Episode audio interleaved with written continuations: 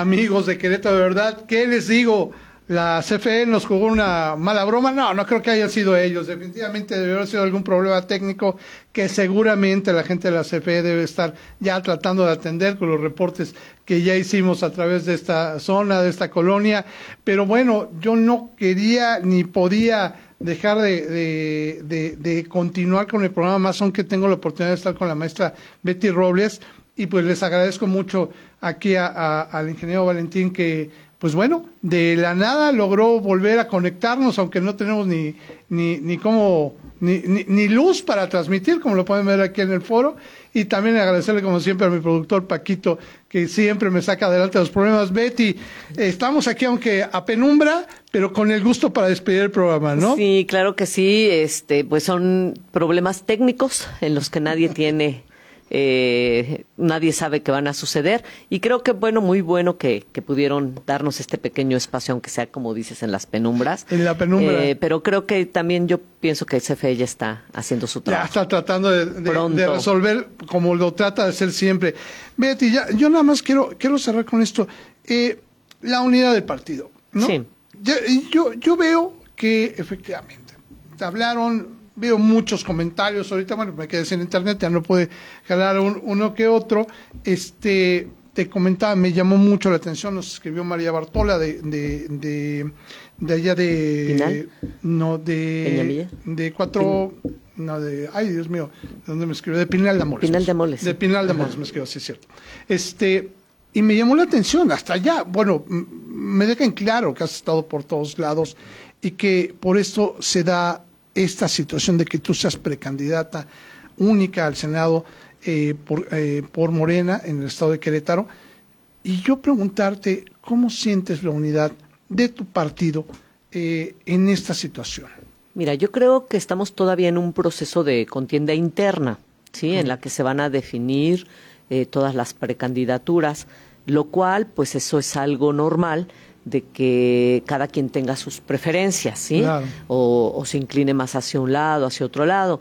Yo estoy segura que una vez que se definan todas las precandidaturas, vamos a encontrar la unidad, porque eh, todos los que estamos en Morena de corazón y por convicción, sabemos que estamos aquí por un proyecto y que ese proyecto es muchísimo más importante que cualquier aspiración personal. Eh, obviamente hay compañeros que han luchado mucho, que han trabajado muchos años y que no han visto el reconocimiento. Eso también creo que es algo que debemos de empezar a trabajar dentro del partido internamente aquí en Morena Querétaro, pues para reconocer a nuestros liderazgos que han trabajado muchos años. Y eso es algo que pues siendo eh, quien encabeza la primera fórmula vamos a eh, estar tratando de dar ese reconocimiento a esos compañeros. Por lo menos de mi parte, eh, te soy muy sincera, yo respeto mucho a todas y a todos, creo que cada uno tiene eh, sus, eh, aunque seamos diferentes, pero todos estamos aquí por un mismo proyecto y eso para mí es, eh, es, es, suficiente para darles mi respeto a todos. Entonces, creo que vamos a encontrar la unidad una vez que se definan todas las precandidaturas. Estoy seguro que así será y, y como te digo, yo creo que las muestras de cariño que estás este, recibiendo a través de, de las redes y a través de, de Querétaro de verdad me, me dejan en claro que, que, hay una, una búsqueda de unidad.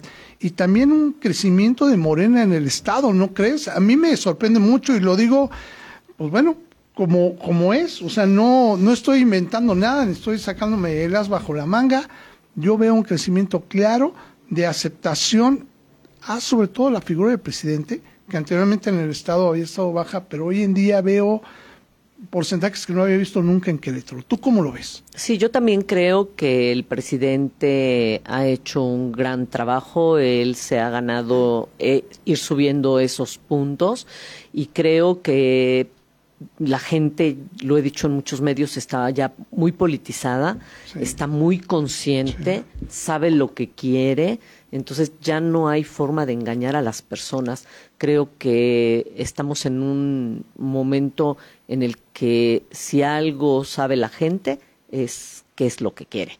Entonces, eh, yo creo que por eso ha habido un crecimiento importante de Morena, pero además eh, pues, a pesar de ser un, un partido muy joven, pues fuimos el primer partido a nivel mundial que en cuatro años gana una presidencia de la República. Entonces, pues nos faltaba organizarnos, pero era algo normal. Ningún partido nunca había ganado una presidencia en cuatro años y creo que ahora, con el avance de los años, pues se ha ido eh, esto viendo cómo ha crecido también la organización dentro del partido, simplemente en los cursos que ya tenemos que tomar todos los militantes para poder estar y entender nuestro proyecto. Así es que eh, creo que vamos a seguir creciendo.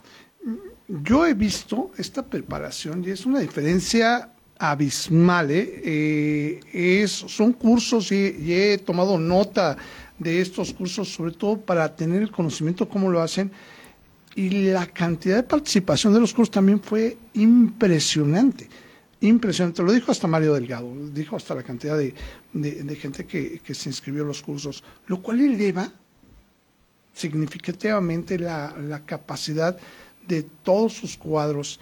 Y parte de eso es lo, que te quiero preguntar. Los cuadros que vendrán para competir en el 2024, ¿tú cómo lo sientes de parte morena? ¿Capaces? Este, ¿Con posibilidades? ¿Cómo lo sientes? Yo siento que son compañeros y compañeras muy capaces y que además eh, lo más importante de todo es que están comprometidos con el proyecto que, de la cuarta transformación, pero eh, con la población y con la gente.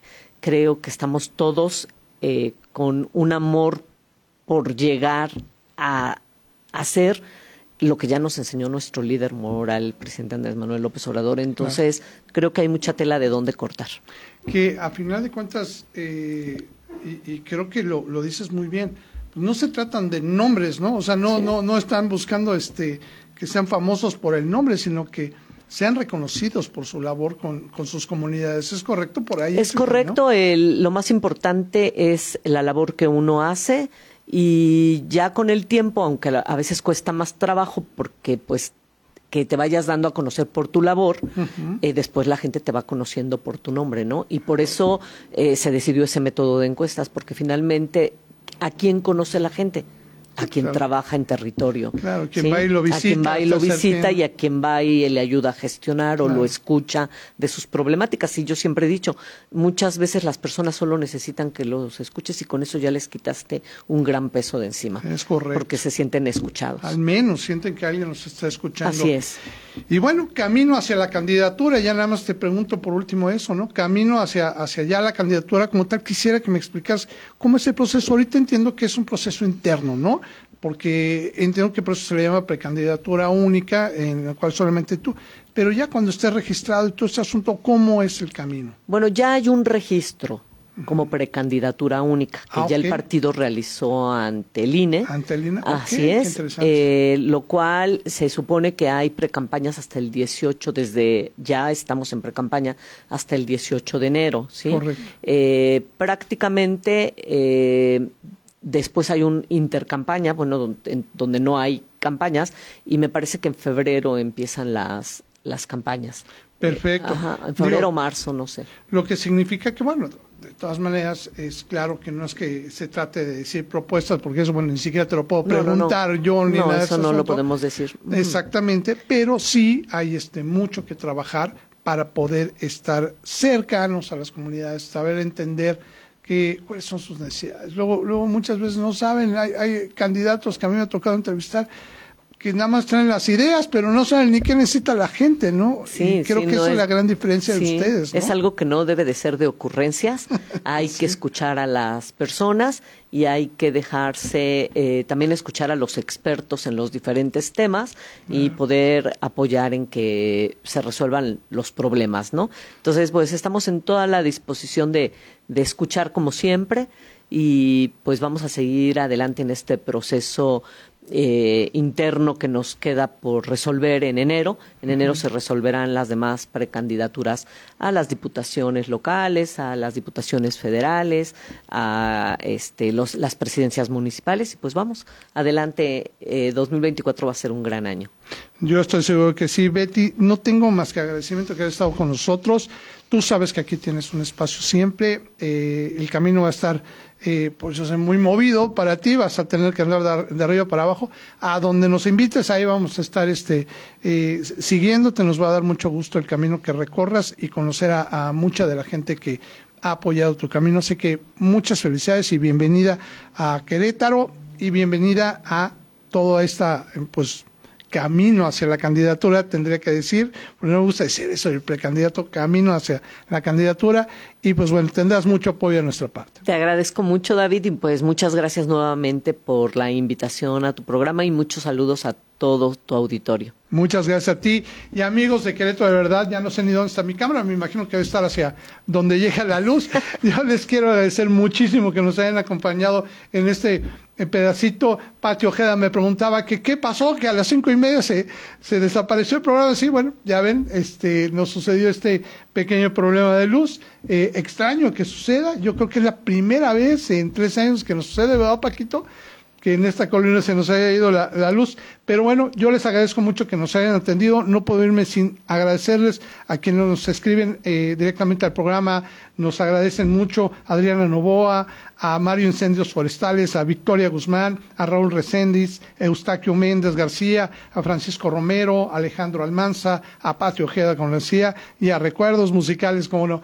Les mando un saludo grande por estarnos siguiendo y por dar siempre like a todos los programas que tenemos para ustedes. Así que muchas gracias por estar con nosotros. Síganos a través de las redes sociales. Cualquier comentario que le, quieran hacer a Betty Roy lo pueden hacer a través de nuestras redes sociales y también a través de nuestro sitio web, queretodeverdad.mx. Que tengamos un lindo día. Hasta pronto.